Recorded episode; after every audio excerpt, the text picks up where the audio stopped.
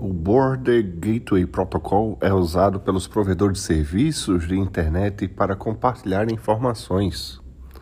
Então, o que acontece? Um funcionário da empresa fez uma atualização é, desses registros hoje à tarde e, de acordo com a dor e ao atualizar esses registros, é como que simplesmente o Facebook, Instagram e o próprio WhatsApp uh, perdessem o um mapa para que os nossos smartphones, tablets e PCs uh, acessem né, uh, o endereço do Domain Name System, né, DNS.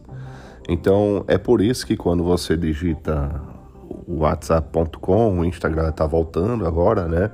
Deu uma estabilizada, porém de qualquer forma o WhatsApp não voltou. Então, talvez instantes, é, o WhatsApp deve estar voltando e há relatos de, da tarde inteira do Gmail estar tá instável. Então, também pode ter sido o backbone ali do link principal americano que foi todo comprometido com essa mudança de registro, né?